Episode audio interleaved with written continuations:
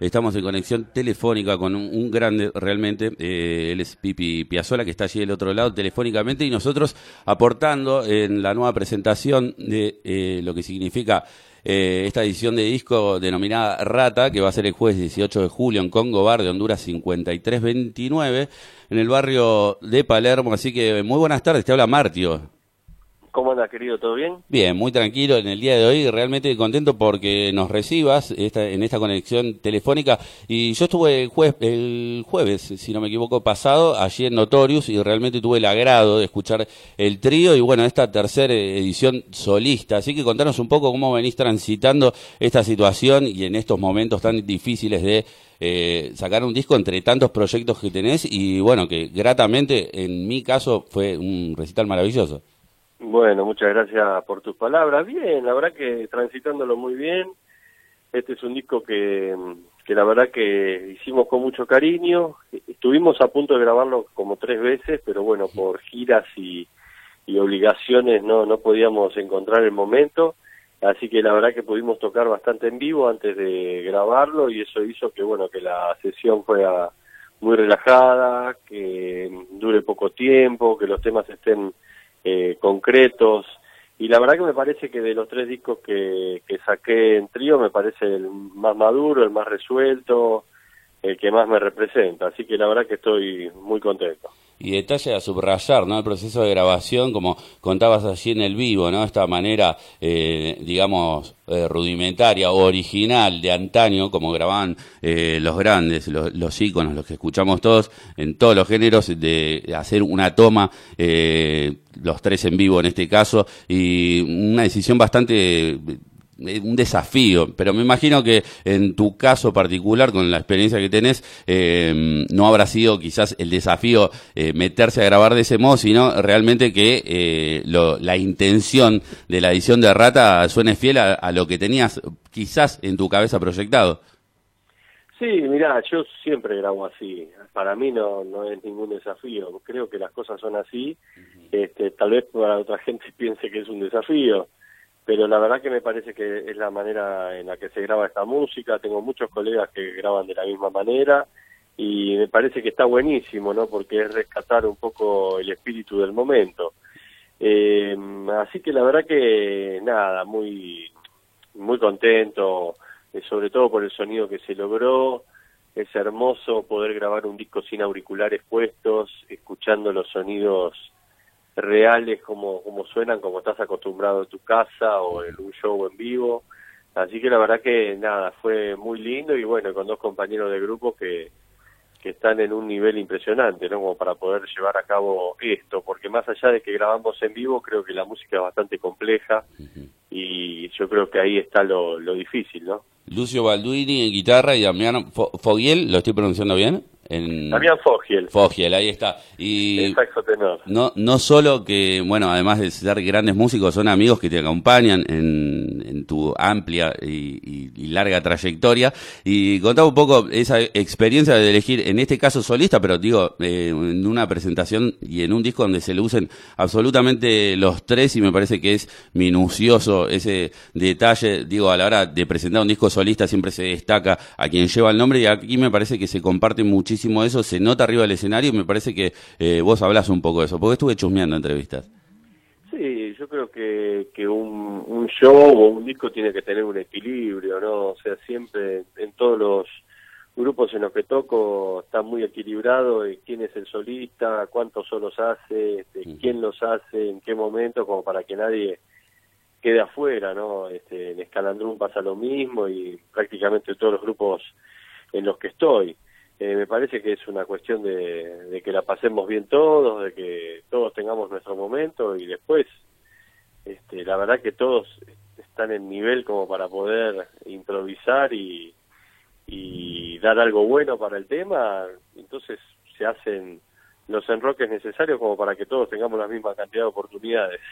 clarísimo. Y además, quería yo comentarte algo en particular. Rituales Urbanos tiene, ya creo que son 10 temporadas. No las quiero contar más de todos modos, pero eh, durante este largo camino hemos ido integrando distintos géneros, ¿viste? Y el tango, como dice eh, el dicho que, te espera. Bueno, me esperaron muchos géneros que yo realmente me sorprendo, en los cuales no estaba inmerso.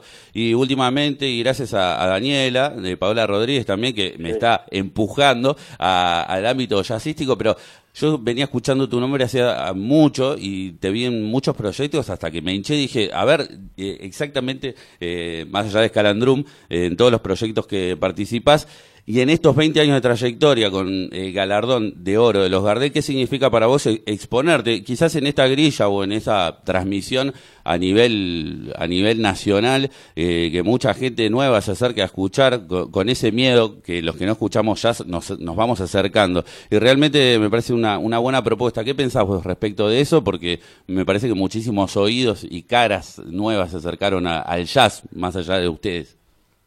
Mira, este, el movimiento yacero argentino crece cada día más eh, porque creo que los músicos jóvenes se encuentran una oportunidad para poder hacer su música, ya que en el rock prácticamente últimamente te dicen todo lo que tenés que hacer, desde cómo tenés que afinar tu instrumento, cómo tiene que ser la letra y cuánto tiene que durar el tema. Y bueno, esas restricciones la verdad que a mí no me gustan y creo que hay muchos músicos que, que bueno, que encuentran en el jazz esa libertad de poder expresarse, porque bueno, el arte es eso, es poder expresarse. Entonces ahí surgen un montón de músicos nuevos que son de acá de Argentina, que prueban sus composiciones, que indudablemente al ser argentinos van a sonar como que son de la Argentina, y eso hace que la gente se esté renovando porque ya la gente se empieza a sentir identificada con el género del jazz, que es un jazz nacional, no es el, el jazz ese que la gente se imagina que es elitista y para ciertos grupos cerrados de gente. El jazz pasó a ser una música nacional en este momento, el jazz siempre fue una música popular, este, y bueno, eso es lo que estaba pasando, la gente se empieza a sentir identificada, entonces bueno, hay mucha gente nueva que se acerca al género y yo creo que se van con la mejor. Y vos vas por más, ¿no? Porque cuando eh, decías sobre el escenario el otro día, estas pinceladas metafóricas y poéticas que el, elitista yacero quizás como público espera en los nombres y en las denominaciones de, las canciones y los títulos de discos, vos te la jugaste ahí, hashtag rata puse hoy y además eh, todos los otros hashtags que pueden ser nombres de canciones que también hablan de esto que estás diciendo, River Plate, eh, y, y abocás mucho en tu lenguaje actual, porteño, contemporáneo. Yo soy sincero, soy voy de frente y, todo lo que digo y hago y los nombres de los temas son parte de, mi vida. No, no, no, nunca voy a caretear queriendo mostrar algo que no soy, como puede llegar a ser algún nombre complicado de un tema y rebuscado para para querer hacerme notar como alguien distinto o leído. La verdad que yo soy un pibe de barrio que me gusta ir a la cancha y tocar la batería todo el día y nada más, y hacer todo el tiempo músicas nuevas y para no, no aburrirme, ¿viste? Porque tocar música es, jugar, vos, vos si jugás a la pelota, eh, no vas a repetir siempre la misma jugada porque es imposible. Este, porque bueno, porque un, tenés un defensor que que te viene a defender por la izquierda, el otro por la derecha, un día te agarra uno que te revienta patadas, bueno, eso es todos los días distinto, por eso es tan apasionante jugar al fútbol o cualquier deporte. Bueno, la palabra play quiere decir jugar, y me parece que la música tiene que ser así, y cada partido que voy a jugar musicalmente hablando, este, me gusta que sea diferente, que pasen cosas nuevas, y eso es lo que me mantiene enganchado realmente eh, no solo escucho y haciendo con mi cabeza, sino que eh, al estar presente allí el otro día, digo, concuerda lo que decís con lo que haces, con lo que proyectás, y me parece muy importante, ¿no? Tener este mensaje, esta impronta bien presente y, tener claro ese horizonte, porque me parece que hay un, camino como venís teniendo hace 20 años, pero me parece que todos los días hay que ir sosteniendo esta carrera que parece ser que cuando una agrupación convoca mucho o cuando tiene mucha repercusión en redes, etcétera, eh, parece que todo va bien y atrás de eso hay muchísimo trabajo y muchísimo sacrificio. Hay mucho trabajo, sí, sí, mucho sacrificio, muchas muchas horas de vuelo, este, mucho mucho estudio, eh, mucho interés por, por lo que hacen los colegas, no estar cerrado, este, abrir la cabeza, eh, chequear qué es lo último, lo que está sonando, y bueno, eso, eso me parece fundamental para, para poder seguir avanzando. Y bueno, tengo unas cositas más como para redondear, porque sé que también estás trabajando, yo te estoy robando el tiempo, pero me parece muy importante destacar que Diego Lenger, ¿es así que se pronuncia? Tengo un problema. Diego Lenger. Lenger, de, obviamente estamos hablando del Club del Disco, que yo ya había leído unas cuantas cosas, pero bueno, para este público de rituales urbanos que escucha distintos géneros, contanos qué es el Club del Disco y lo que significa para, para gente como ustedes o para todos nosotros. Bueno, el Club del Disco es un club, así como se llama, en el cual vos te podés asociar, este, pagando un arancel mensual y te mandan este, discos, te mandan novedades eh, a tu casa, seas de donde sea. Yo tengo un amigo de General Roca que le llegan los discos del Club del Disco todos los meses, todas las novedades. Y la verdad que es un sello que se focaliza en esta música que tal vez es difícil de editar, ¿viste? Que a mí me parece artísticamente la más interesante.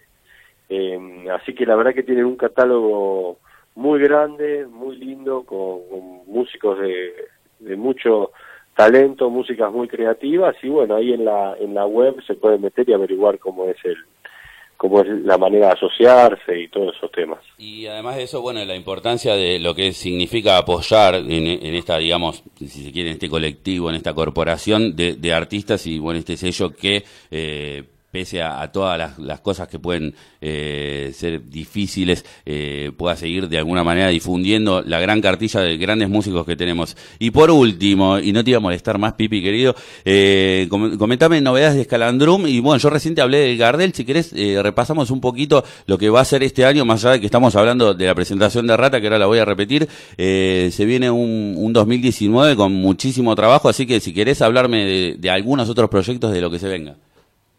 Sí, mira, este, bueno, con Escalandrum estamos ensayando junto a Elena Roger para un nuevo trabajo discográfico que vamos a grabar en septiembre-octubre eh, bajo el sello Warner y todavía no podemos decir de qué se trata, pero no va a ser los temas de mi abuelo, va a ser otro artista.